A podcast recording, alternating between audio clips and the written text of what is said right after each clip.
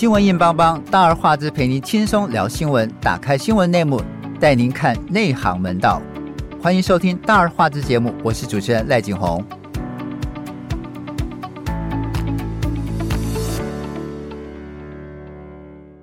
二零二四的台湾总统大选仅剩三个月，日本政治学者小笠原新信认为说，目前来看，在总统选举中，现在执政的民进党参选人赖清德胜算不小。然而，同时举行的立法委员选举当中，民进党可能丧失立院过半的席位，民进党立委不过半，就有可能重演两千年阿扁执政时期朝小野大的局面。立法权无法由行政权来掌控，为何民进党立委选举有这次有这么悲观？蓝白整合确实能够让民进党选情出现变化吗？还是八年来台湾民众对绝对的权力、绝对的腐化很有感觉？我们今天请到资深媒体人小霞、小海来跟我们深入探讨，请先和我们的听众朋友们问声好。大家好，我是小霞。嗯、呃，大家好，我是林海。哎，小海，这个二零二四选战进入倒数百日哈，这个立委选举可能面临没有政党单独过半的局面啊。然后，民进党虽然设下说单独过半的这个目标，但是难度颇高。主要的原因是哪些？因为其实民进党执政八年，到现在最后面这四年看起来哈，其实它引发的民怨其实不少。特别是说，从疫情爆发开始以来的这个疫苗事件，对，到一直到最近的这个鸡蛋事件，其实它引发了不少的民怨啊。那很多民众其实对于说，呃，执政党他们一些呃政策，其实有一点是。可以用荒腔走板来形容啦。那特别是说，呃，今年以来的这个鸡蛋的事情啊，那这个是民众天天需要吃的，那价钱又高又买不到，这个东西的话，对很多呃家庭主妇、婆婆妈妈这边来说的话，他们的对这个抱怨其实是非常多的。嗯、那呃。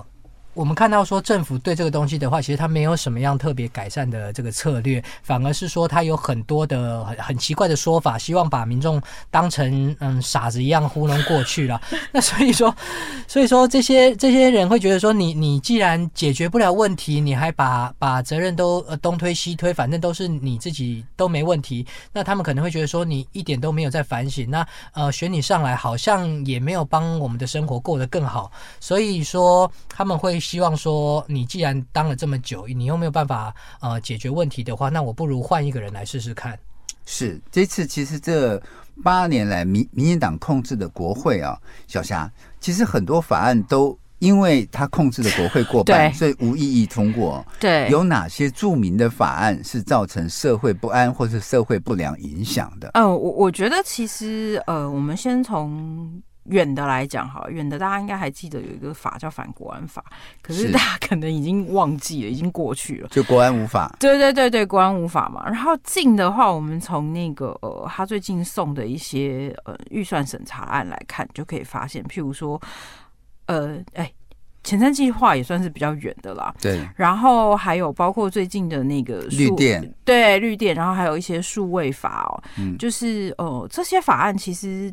都是嗯，几乎都是民进党说过就过了。那我我觉得其实像呃，老实说，像像社会上有一些人会觉得说，呃，对同婚法有一些不同的议题、不同的想法。嗯。可是我觉得其实像同婚法这件事情，我自己是赞成的啦，因为我觉得、嗯、我觉得同婚法这件事情，你人家是呃喜欢喜欢的是同志跟。就是你能不能结婚这件事两码的事，没错，这本来就是天赋人权的事情嘛。那所以我觉得这个事情它过了是可以理解的。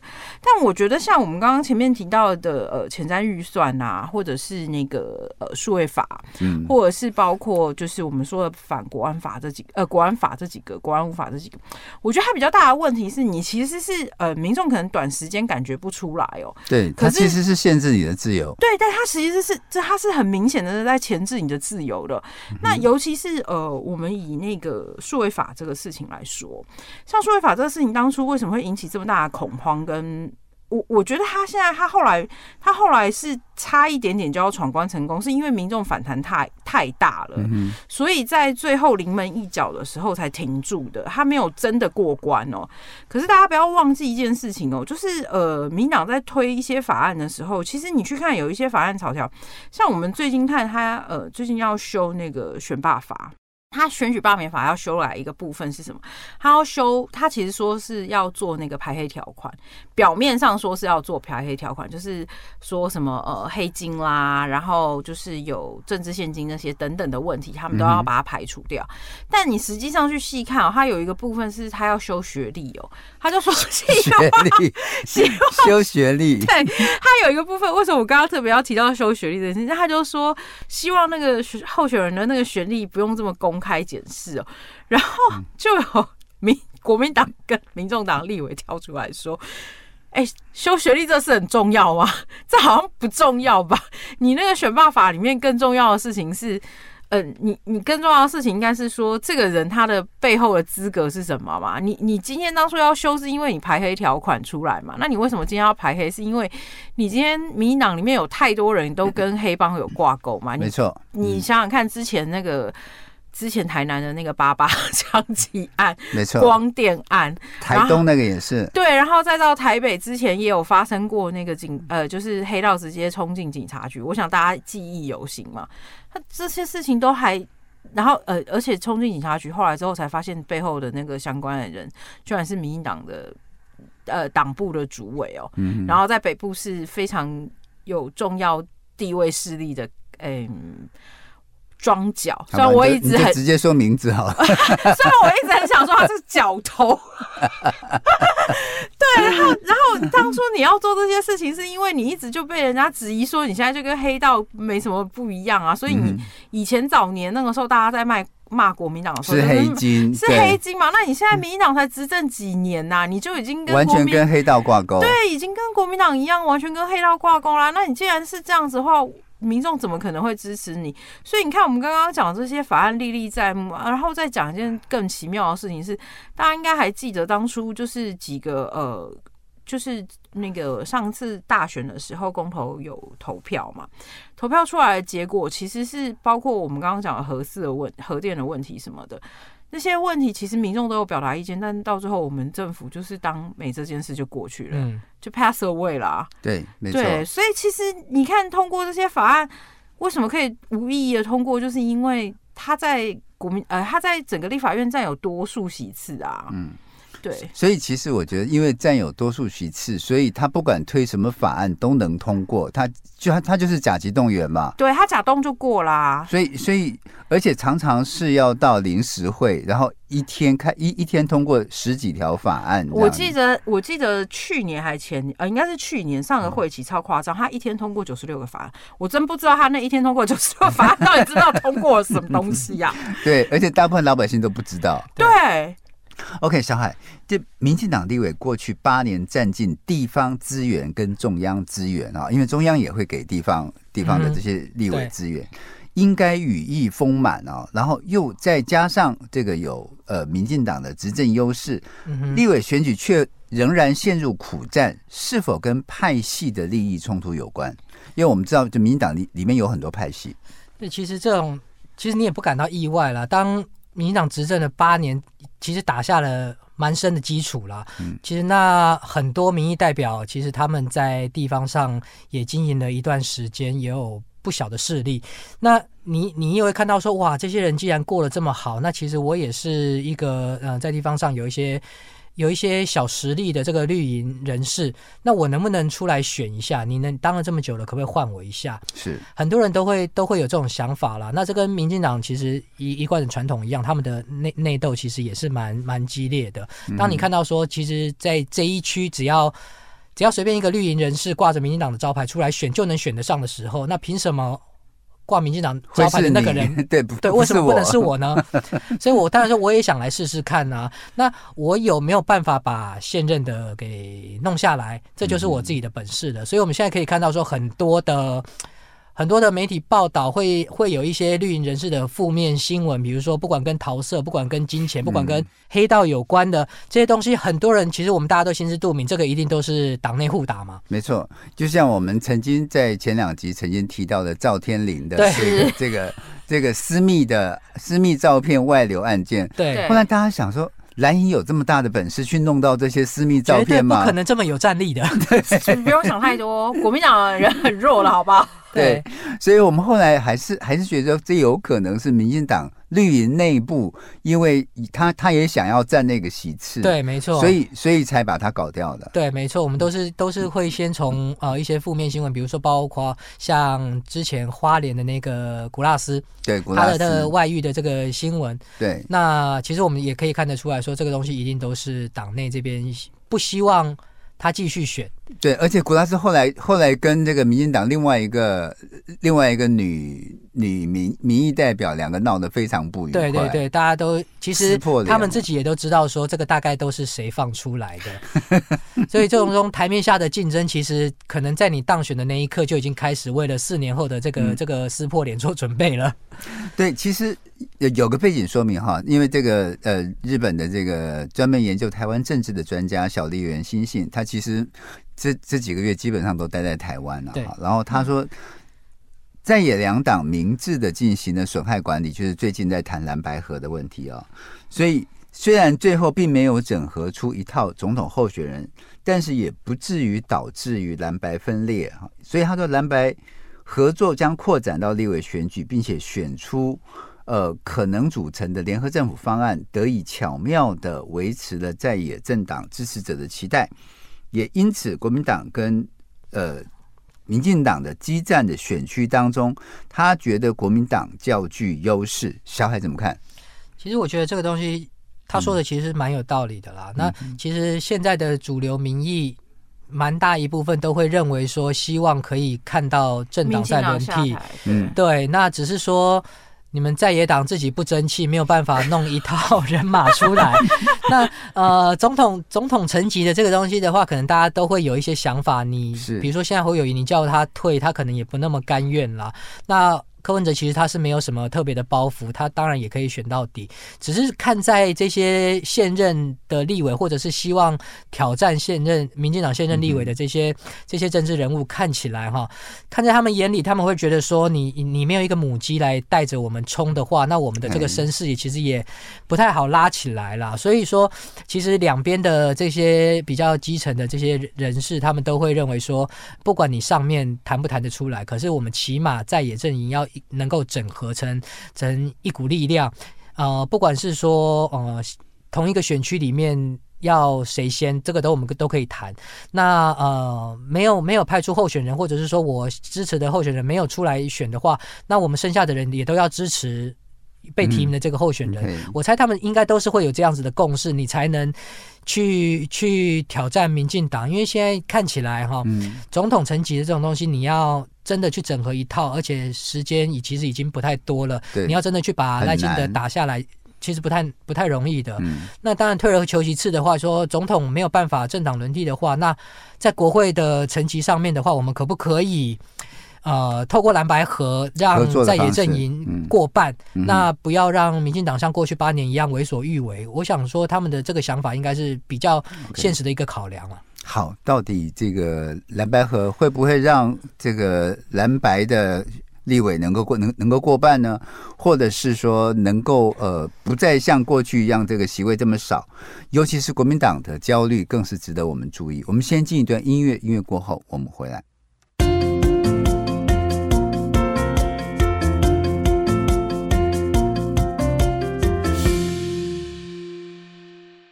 国民党内的人士表示说，国民党在南部，包含嘉义市、台南、高雄、屏东等地，仍然处于相对的弱势啊。所以，重点这一次的立委选举将会摆在彰化以北的县市，尤其是台北、新北、桃园及台中，呃，这些这个十二席的立委。但是，国民党上次大选只拿下三席，哈，这个列为重点区域，预期将会引起一个激战。另外，国民党内人士就表示说，目前社会的氛围就是不满民进党执政，希望政党轮替。相较于民进党这个很多立委都是争取连任的老面孔。国民党这一次的区域立委提名新人辈出哦，换血幅度很大，对选民有新鲜感。再加上国民党上次大选很多选区胜负仅只有千票之内哈，其实没有悲观的理由。小海，对于国民党来说，二零二零年选的特别差，今年有何底气？可以转战转败为胜啊，然后能够超过五十席，你怎么看？嗯，其实哈、如果说要超过五十席，对国民党来说的话，我觉得这是一个很困难的目标。因为他今天现在只有三很高的门槛。对，那现在加上又有民众党出来一起竞争的话，我觉得他要单独拿下五十席，我觉得是蛮困难的啦。嗯，如果说你蓝蓝白合要拿下五十席的话，我觉得倒是是是有希望的。嗯、那如果说在野阵营要拿下拿下不错的席次的话，其实最主要的底气不是来自于说你国民党多好或者民众党多好，而是来自于民进党多烂。对。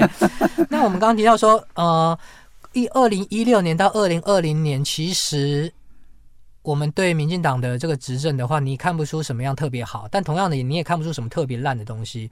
只是你到二零二零年过后，小英的第二个任期，一直到最近，你会发现说，来了一个疫情之后，然后一直到疫情解封。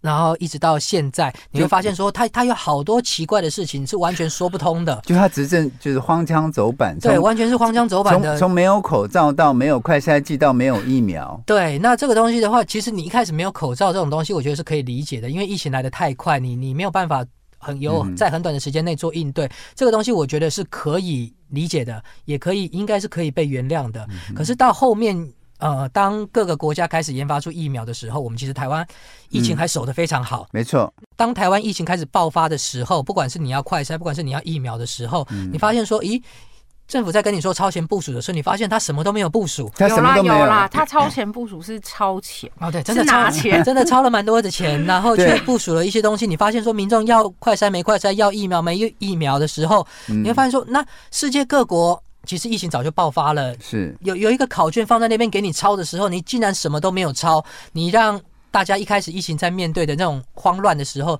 在台湾过了一年多以后，又要再面对一次。那我们过去一年多的时间，我们在干什么？对，大家都会思考说你，你你，那你你既然这样子的话，你好像什么事都没干，而且反而比过去呃其他国家有经验的国家做的还差。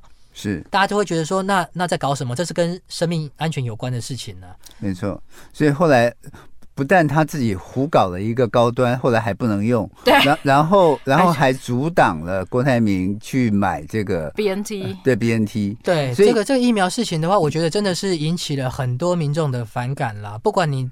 口头再怎么样说，高端是国产疫苗，大家应该要支持它，大家应该要给诶、哎、给国家队一个信心。可是你从疫苗的施打率来看，到最后高端买的东西，其实打了没多少，以后到最后剩下的都是报废。那那些钱哪里来的？从我们口袋里拿出来的纳税钱，然后买了以后进高端的口袋，到最后报废了。那民众得到什么？什么都没得到，有得到那种没有疫苗的焦虑感，还有去抢。B N T 抢莫德纳的时候的那种紧张感，其他什么我们都没有得到，是对，换来的就是对政府的不满。那我觉得这个东西的话。大家对这个东西其实过去没有很久，其实记忆还没有完全消退的时候，但后面的比如说像鸡蛋这些事情一波一波来的时候，你这个不满累积的就越来越多了。对，那通常这个东西的话，你在总统层级的选举可能没有影响那么大，可是你在立委选举立委选举的时候，你要你要第一线去面对民众的时候，你就要你就要去说明。那我相信，像政府官员，比如说对鸡蛋的这些辩护辩护的这些说法，哈。那些立委没有一个敢到市场去对婆婆妈妈讲，真的没有一个敢去这样讲。但你敢这样讲，你可能你就不要出来了。对，所以你就可以看到说这种东西有多荒谬了。嗯，所以不管是鸡肉、鸡蛋的涨价，然后他也不敢讲说是这个禽流感，是，然后一直到后来就是荒腔走板的进口鸡蛋，是，然后还出现这个呃鸡蛋要报废，然后这些这些问题，然后出现超市争议。其实我觉得老老百姓心里有底啊，就像。不不过，我觉得国民党也挺悲哀的，就是这八年来没有什么长进，然后你只依依赖民进党更烂，因、嗯、因为民进党的烂，然后才能够呃战胜民进党。我我觉得这个是这个是有一点悲哀的。那小夏，你觉得这国民党在缺乏强有力的母鸡带领下，因为我们知道这这一次推出来这个侯友宜，是一直到目前为止，国民党内部还有很多人觉得他并不是这么这么强大的母鸡，是，所以所以在没有母鸡的情况之下，其实一直选得很辛苦，有很多候选人必须自己去经营地方，是。在缺钱缺人的站台之下。会有大翻转吗？像像我的好朋友叫陈以信哈，他就由不分区转战台南市的选区，然后这区域立委他就跑基层跑得很辛苦。是啊，的确现在是呃，我现在举一个例子哦，就是在双北地区，以前也曾经是我们的好朋友叫张思刚的，张思刚 OK 对 OK，他是议员，他最近也要转换跑道，想要什么艺人呢？他他是他是媒体人出身，好吧？什么？对对对，没有他。议员，他现在是议员，对对对对，他是议员。对不起，我听到我我我我听成议员，不是不是，他是议员，他是议员，他是现任的台北市议员。OK，对，然后他现在也是就是要更上一层楼嘛，想要挑战出来选立委。然后呢，我这几天因为是原本的是老朋友嘛，所以就是都有跟他往来嘛。他这几天，你知道他找谁来助选吗？我觉得他很妙，他找了一个卢秀燕卢妈妈来，但他居然没有找侯友宜来。他从台中找卢秀燕过来，他找卢卢秀燕来帮他助选哦。然后反而就是，当然啦，侯友宜的场子他还是有出现呐，不是没有。可是你可以很明显的看得出来，就是。在国民党内现在的气氛跟氛围哦，就是那一群老蓝男，那一群老蓝男，老蓝男，对，已经没有什么吸引力了。为什么会这样说的原因就是，其实我我觉得国民党现在的问题是他一直缺少一个政治明星。什么叫做政治明星？就是他好歹要有一个 有个人魅力的政治明星，他要有一个个人魅力，然后自带光环，然后就是出来讲话不会让人家想要转台。我永远都记得，每次侯友宜出来讲话，再讲不了两分钟，我就大家就转台了。对，你就会想转台。而且其实老实说，你仔细听他讲的论述，他讲的论述不一定是有问题的。但问题是，但是他的语气跟他讲话的调调，你就不想听下去。对，然后你就会受不了。然后就像呃，我我举个例子来说，他最近他最近出来打的那个广告是在讲那个呃民党黑金的问题。嗯、有，我相信大家应该都有在电视上有看到很明显的话，就是把那个什么。呃，我们刚刚前面特别讲到什么光电啊、八八枪击案啊，然后赖清德、苏贞昌啊、蔡英文啊，全部都画出来，然后用那种办案的方式把它牵线、牵线、牵，然后到最后他打出来的 slogan 是，就是侯友谊要出来，就是。把这个黑金弊案，把这黑金，然后我心里在想说，对我心里在想说，你是要选那个最高检察署的署长，还是你要选刑事局的局长？他因为他只有这个他懂啊，你你你你叫他谈中美台关系，你叫他谈那个中日合作，你叫他谈两两岸关系，他就讲不出东西来啊。另外，比如说民生。还有这个经济，他又没有一套完整的论述。我对我我觉得这个是幕僚跟他自己两个人本身的问题。但但我觉得这这这让我最吊诡的事情是，哎，你是新北市长，哎，你不是没有执政经验，哎，他执政两届了。对，你不是没有执政经验，你怎么会对经济民生这么不懂？嗯，这是我一个很大的 question mark。而且另外一个事情是，刚刚我们前面特别提到，新北市居然是民进党的立委比较多。嗯，我我必须坦诚说一件事，民进党的立委过去从古到今哦，他们其实都有一个很擅长的事情，就是他们非常会经营选民服务。什么叫经营选民服务？就是我我现在随便举一个例子来说，我记得那个时候，呃，我有亲人在高雄。然后那个时候就是家里面要送医院嘛，然后就是要拜托立委去帮忙。对，我请了蓝营认识的朋友，也是立委去帮忙。然后立委就打了电话，然后没有没下文，没有用。嗯。然后后来我就拜托我绿营的朋友，对绿营的立委朋友去帮忙，马上就有用了。马上立刻隔天就有床位了，就有床位了。嗯，所以呃，不对，不是隔天，是当天下午就有床位，然后隔天就进去开刀了。嗯，然后，然后长辈后来就说，我我说老实话，长辈后来就很感，就长辈就非常感动哦。嗯、然后我我说实在话，我我不认为这是一个好的做法啦，因为拜托官说这种事情其实是不 OK 的。对，但问题是你有没有发现一件事情，就是民党立委其实是非常有。实力的，他其实是，是在选民服务上，对，他在选民服务上其实是非常强的，经营很深。对，所以换言之，他该给你的服务，他该该到位的事情都会到位哦。嗯、那我觉得现在这一任新的民党立委，虽然小艾哥刚好特别提到说，他们现在大部分有一些都是老面孔，嗯、可是你有发现一件事情，那些老面孔其实是背后都是有爸爸的。什么叫背后都有爸爸？就是他们其实都是正二代，像。我我们我们不用讲几个，像那个呃南部选出来几个立委，嗯、像什么呃赖静玲的那个女儿，嗯，然后像那个陈泽南，呃陈泽南儿子现在陈启迈啊，陈其迈现在在当市长嘛，啊、大家也知道。然后另外一个是那个陈泽芳的儿子，对对。然后你看他们那几个人，现在全部都是台面上的立委哦。嗯。还有呃，蔡启芳的儿子也是。没错，蔡启芳也儿子也出来了。对，所以你看看他们都在都在上面，已经在当立委经营几十年。对，然后其实他经营下来的东西，我我觉得其实最好笑的事情是，我南部曾经有一个朋友跟我说，你不要忘记，国民党其实不是没有没有赢过的，他不是每次都输的。嗯、老实说，南部对陈局当初那十几年的执政，他们也是非常不满，因为尤其到。到了后期爆开了很多气爆的事件，对气爆，然后弊案，然后每次下雨就淹水，逢雨逢水必淹，对，然后呃。尤其那个时候，民党政府为了解决这个问题，不是还砸了八千亿的治水方案下去？然后那八千亿花下去，不知道花哪去了嘛？对。然后下雨还是淹嘛？然后一天到晚就是常常还会有爆出天坑的问题，就是常常骑车骑一骑，那个路就突然塌了，人就掉下 去了。你不敢相信这是发生在台湾，但就是就在台湾。那个是在韩国一时候调查发现说，这个高雄市居然有八十二个天坑。对，所以换言之，其实。其实民呃民众高雄市的民众，他并没有真的一定要支持民进党哦，没错。就像刚刚小艾哥有提过，韩国瑜他可是当选过的，可是他是自己把自己搞死的。OK，对，是这个。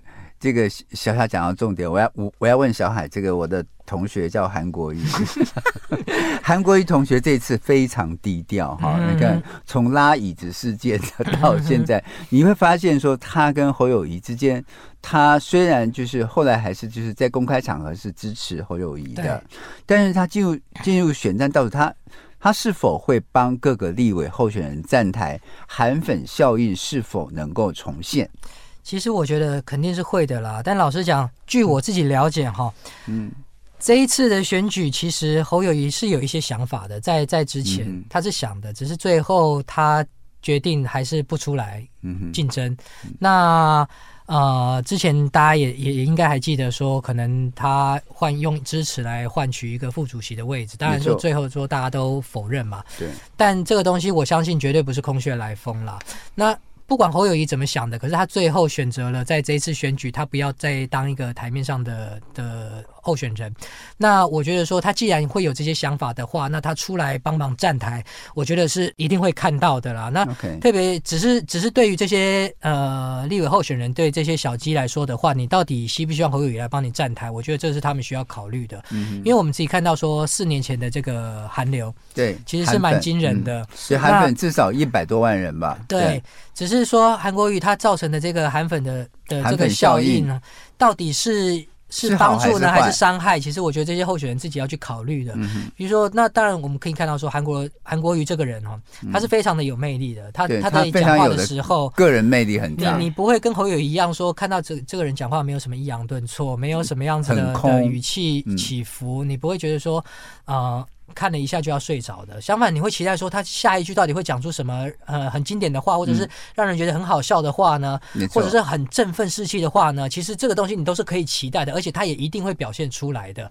那他在舞台上面他带来的这个魅力的话，其实会让很多人期待说哦，这个招式场合好像是可以去看看的。就算我不支持，我也去看一下，说有没有什么好玩的，可以可以去期待的。那呃。这个对制造人潮来说的话，其实我觉得是一个很棒的效应。OK，你知道吗？其实就是经过这么多年，呃，经过这么多这么长的时间，我到现在为止，我还经常听到某某些大企业在开年会的时候，会讲韩国瑜那个金句，嗯，就是让人进来哦，钱货出去，货出去，然后大家发发大财，发大财。对，就是其实他讲的很很短，过了四五年的时间了，大家都还记得。对，很经典呢。就是这个事情还是成为大家的心里心中的主流哈。所以其实韩同学还没有过去，就是包括像上一次这个呃，就是。当国民党要征召这个侯友谊为候选人的时候，他不是还发生那个拉椅子事件吗？对，我当时跟北京的一个台商朋友、台商会长在聊天，他说：“其实侯友宜不用选的那么辛苦，你只要让韩国瑜上台去唱《月亮代表我的心》，你马上韩粉全部归队，就已经回来了，那场面就嗨了。就是，所以刚刚小海讲的没有错，其实韩国瑜有他个人的魅力。至于韩国瑜能不能带动国民党的？选情啊，我其实我们拭目以待。我们先进一段音乐，音乐过后我们回来。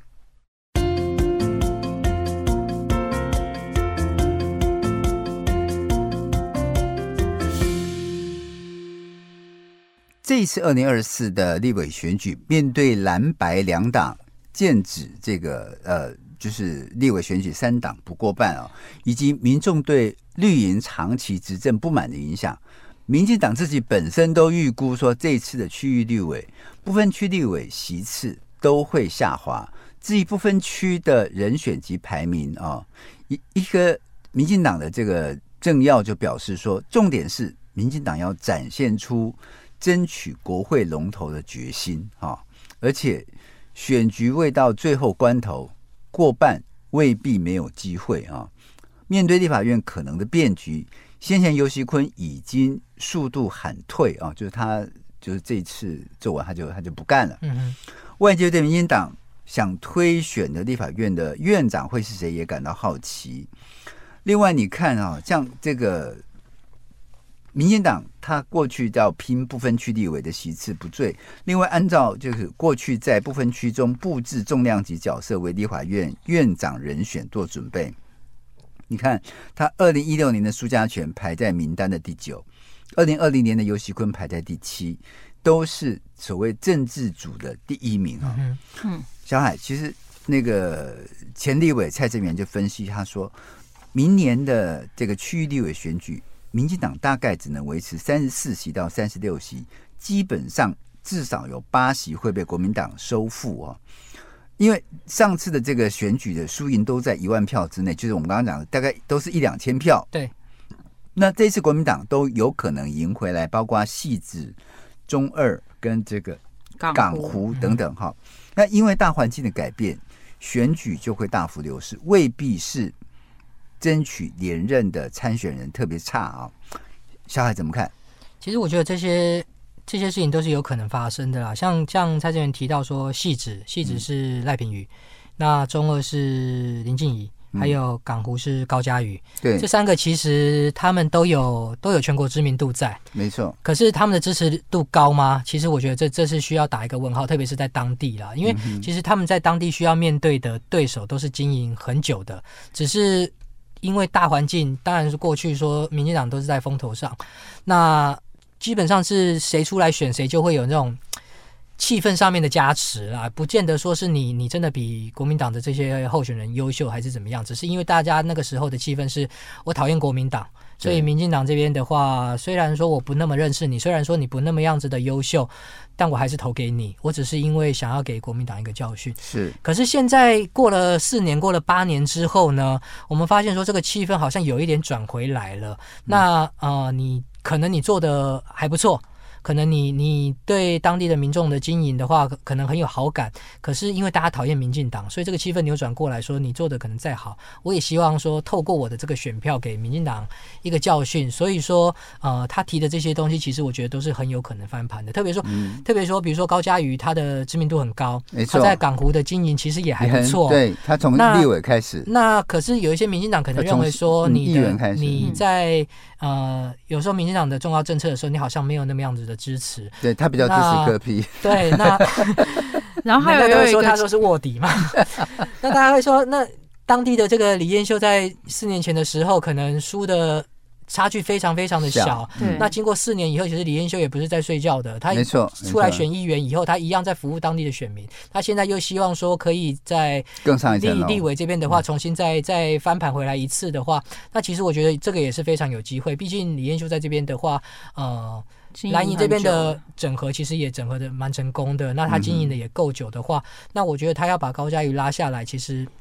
不是说不可能的事情了，这个现任不见得是有优势的。没错。那像像赖品瑜，他在戏子，就是你会认为说他可能当初呃前面一段时间被他爸爸的这个新闻呃弄得蛮惨的。绿电，绿电。可是大家去放大检视说，好，爸爸归爸爸，女儿归女儿，好了，我们不要去谈那么多，我们来看看女儿做了什么优秀的事情。可是问题是你，他没有啊，没有啊，有啦，他优秀的事情是 cosplay，你不要这样。就你你你想到他的时候，你反而你只会想到这件事情。对你还有跟跟跟跟。跟曾学文谈恋爱，没错，其他没有了、欸。你完全找不出他跟任何重大法案的提案是有关系的。对，那你会觉得说，好，那我既然要切割开来，我们不要把爸爸的账算在女儿头上好了，我们来专心的看一下这个人的政绩。没有，没有，那我怎么投得下去？特别是现在又希望政党轮替，又希望民进党下台的时候，那我要怎么样去？我再含泪，我都没有办法投下去这一票嘛。她长得漂亮，所以现在很多真的很多很多在打美女牌的，那这个美女牌其实到底。刺客对，到底有没有用？其实我觉得这要打一个很大的问号了。除非说你真的是关系很好，真的是学经历很强，真的是呃，在在问政上面有自己独到的的一方面的话，我觉得你光打美女牌，其实我们有时候觉得说选民好像很笨，很像很健忘，怎么样？其实选民也没有那么样子的笨了，所以他们也会自己去看的。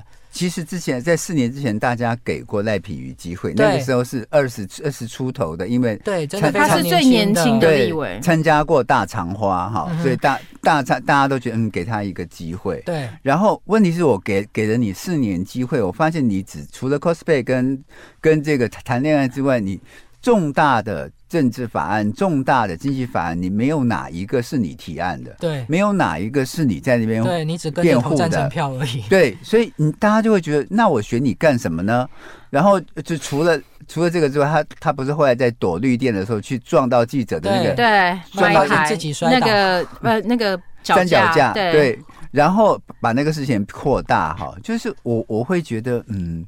那显示出这个人的不成熟哈，这个政治人物的不成熟，而且对于危机公关处理，他也没有没有一套很完整的东西。我补充一下哦，就是刚刚小海特别讲到港湖哦，我我老实说，高嘉瑜 高嘉瑜这个人就是成也明败也明哦。老实说，因为其实我觉得他这次除了呃打不过李彦秀之外，他还有另外的原因，是因为他也打不过他们。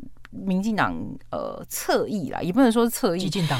对，打不过激进党的五星打哦，因为我我之前也有特别提过，就是他们民党内部就是已经有一些呃绿的支持者哦，就已经讲出来说，与其投给高嘉瑜，他们都叫他背骨鱼哦，与其投给背骨，然后不如投给吴兴代，然后就说吴兴代还比较亮丽什么的。嗯、那我相信吴兴代出来一定瓜分了他很多票。嗯、那我觉得高嘉瑜最大最大的问题是在于他经营地方这件事情哦，呃，大家可能不太记得哦。其实，呃，我住在内湖南港的朋友都非常清楚的说，平常你要找高嘉瑜是找不到人的。你有任何选民服务，他是不做的。他只做什么？只做可以让他在媒体上有声量、曝光、有曝光的事情的。所以有一些像小的事情，像小的事情，譬如举例来说，像我们刚刚说的那种选民服务啊，然后红白帖，他从来都不去的。所以换言之，其实地方呃，像上一次他们就有说，就是像南港内湖塞车的问题很严重啊。他们就说高嘉瑜在这边经营了这么久，他从市议员开始到现在为止，他解决过这个问题吗？没有，交通问题从来都不是他关心的事情。哎，内内湖科学园区永远在塞车。对，然后他从来都没有解决过这个问题，所以其实呃，我不少内湖南港的朋友都非常生气，说选这个立委出来是没有用的，我选你出来要干嘛？嗯哼。对，然后另外一个部分是中二选区哦。那我觉得台中选区上一次那个比较妙的事情是，呃，我我问过他们在地的一些，就林静怡为什么可以打败？对对对对，他们就说 萧波快的儿子。对，他们说其实严宽恒的问，呃，严宽恒的那个问题是他没有完全继承老爸的衣钵。嗯，诶，对，就是没有完全继承老爸的衣钵。他们说以前早。呃，他们说最妙的事情是，当初三 Q 选上的时候，出了事情要处理事情的人，他们都还是去找他爸，去找阿彪，对，去找严清彪，然后彪哥都还是好好的把事情处理掉，帮你摆平了，然后选民服务做的很好。然后我就说哦啊，所以那为什么他儿子选不上？他们就说啊，因为他儿子就是摆平不了事情，所以还是靠老爸。对，到最后还是靠老爸。然后所以他们就说，因为那个投票的问题是，他们他们讲很白，他们就说因为儿子完全没有办法。嗯哼，他说他们他们就说他之前明明就已经当过立委了，嗯，然后居然还这么不会处理事情。就是说他在政治历练上还不如老爸老练，对，而且又又没有办法接续这个老爸的衣钵，对，然后所以使得他使得他们当初就是呃在地的一些民众，他们说那个票要叫他们投袁康恒，袁严宽很是真的投不下去的。嗯、他说不是不愿意支持，他们也知道严家做了很多事，他们说但问题是。儿子根本完全没有做到他老爸那个状况啊！你要怎么给他机会？哎，这个是给是就老老爸太强，这个也不好，那是压力太大。哎，不过话又说回来哈，就是这一次还是林静怡跟严宽恒在竞争。对，对，就是他已经输过一次了，怎么办？呃，我觉得他现在他现在面对的那个问题还是是一样。我觉得严看严匡衡自己要先解决他自己的问题啊，也就是他们在地选民，他们就说我他们说上一次会让三 Q 选上的原因，是因为他们要让严家知道，不是只有你严家，嗯，可以把持这里。好，那严家有学到了吗？我不觉得严家有学到，哎，对，哎。小霞，其实蔡正元预估说，明年不分区立委的选举，国民党运气好一点，可以拿到十四席哦。民民民进党可能会降到十二席，这民民众党会从现在的五席升到八席到十席。你觉得不分区可以拿到那么多吗？我觉得民进党虽然会掉，但是国民党不一定拿得到这么多，因为大家不要忘记一件事情，就是现在小党还蛮多的，像时代力量，嗯。嗯然后，呃，虽然时代力量已经将近泡沫化，对他，他跟亲民党一样，已已经泡沫化，对他已经将近泡沫化，但问题是，他还是有一些其他的无党籍的人哦。嗯、那我觉得，呃，国民党能不能不能够这么乐观的拿到十四席这件事情，嗯、应该是说他有机会啦。嗯，但是，嗯、呃，我觉得他现在的状况还是是看他选前最后就是，呃，第一个是先看总统的部分能不能把声势拉抬起来。嗯哼。然后，如果要是是呃整个蓝白可以顺利整合起来的话，因为呃上一次郭柯文哲跟侯那个对不起柯文哲跟那个小亨利朱立伦见面的时候哦，他们两个人那时候见面谈，其实并没有谈总统，他们谈的就是立委选举哦，因为他们深知立委选举这件事情，其实对他们两党的存活会是更重要的事情。那换言之，就是这两个党能不能在那个整个呃立委选举上拿下更多的票数，才会是攸关他们接下来能不能活下来的关键嘛？嗯、那如果要是以这一点来看的话，我不觉得国民党以现在的气势可以拿到十四席，我觉得国民众党说不定还会比他预期的拿到了八席更多，okay, 就不分区这样。嗯、对，OK，好，那。小海目前只有小党已经公布不分区的人选哈，包括民众党，那国民两党都还没有公布哈。有哪些人选你是觉得确定可以进入不分区名单的？其实我觉得他们到现在应该都还没有敲定，还没有敲定啊。其实就是内部还是有一些竞争的。嗯，那那。他们可能以现在国民党的这个声势来说的话，他可能要去邀请一些不分区的名单，嗯、人家也会觉得说，我要不要在这个这个时刻，我要不要跳上这艘船呢？这船好像快要沉了。那那我跳上去的话，万一万一搞到两面不讨好怎么办呢？他们其实会有很多人都会很犹豫的，犹豫。那只是说现任的这些不分区的话，其实我觉得他们如果说要自己跳下来选区域立委的话，嗯、可能也没有那么样。多的时间来经营，那还有还有选区立委现任的问题存在。嗯、那呃，一些人当然他们都会很希望说留在部分区名单里面，只是说、嗯、大家这还是一样的观感问题嘛，就是说为什么四年前是你，四年后又是你？那国民党里面是不是真的没有人？没有人，okay、是是真的没有人了。那但是 有没有一个耳，比如说一个耳目一新的人选呢？对，可能。民进呃，国民党这边可能也好像也没有找出来，比如说什么形象清新的啦，什么专业度高的啦，比如说什么呃政治立场比较鲜明的、战力很强的啦，都没有哎、欸。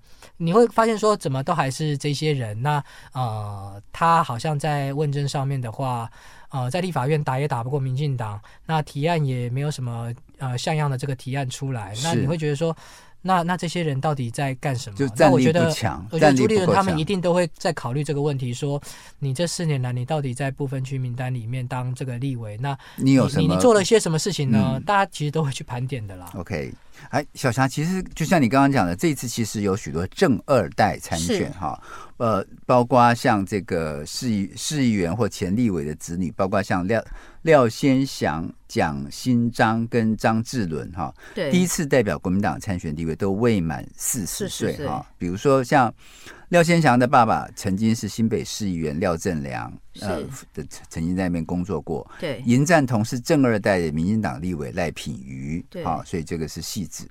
另外是新北市议长蒋根华的公子蒋新章，嗯、这次出征新北新庄啊，然后挑战的是民进党立委的吴秉彧。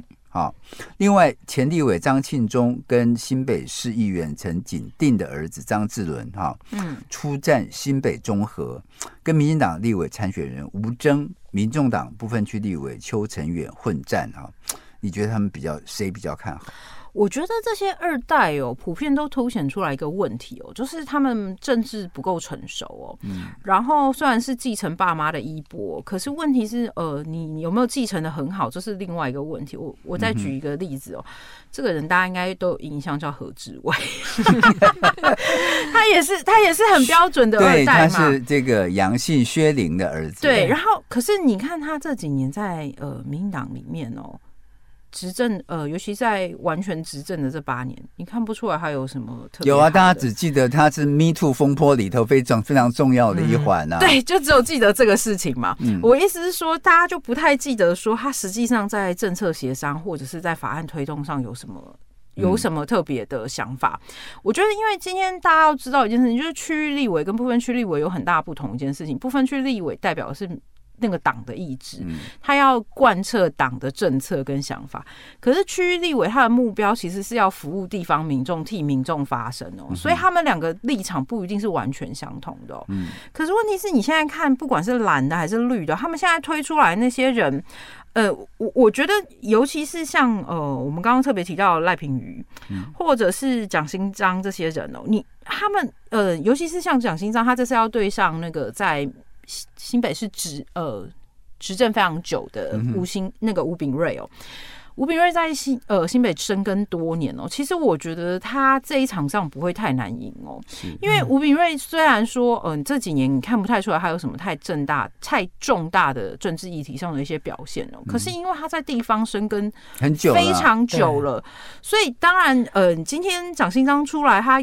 挟着老爸的光光环哦，可能还是会有一些国民党的支持者会支持他哦。嗯、但大家不要忘记一件事情，因为区域立委最重要看的就是选民服务。如果你选民服务做的不够到位，我我说实在话，如果我觉得这个人选民服务做的比较好，我还是会支持他。OK，对。然后我再举一个例子来说，像呃，我们中和中永和那个选区的选民啊，就我有一我有一家子都是民进党深绿的朋友，他们那个时候后来选呃市长的时候选。永和市的市长的时候，他们却选择了蓝营的候选人了。那时候我很好奇，我就问他们说为什么？他们就说因为人家选民服务是真的做得很好，包括争取了一些公车的路线啦。嗯然后包括呃子女的，就是呃老年津贴啦、子女补助啦。嗯、他说还有像他们那个九九重阳节，然后那个永和市老人补助，对对对，嗯、永和市都会办活动，然后招待那个市民去旅游什么的。他们就说，其实那个对长辈都非常的受用哦，长辈都愿意接受的，Okay, 所以他们会在这件事情上面都是很愿意支持的。嗯哼，OK，所以其实这个。尤其是在立委选举上的这个选民服务，不单单是你自己本身的政治才智慧、在才能，或者是你自己本身的派系，其实你的选民服务是非常非常重要的，也有可能影响到选情。我们今天非常谢谢小海，非常谢谢小霞到节目当中来跟我们聊这个呃立委选情选举到底能不能过半哈，也谢谢您的收听，我们下次同一时间再会，拜拜。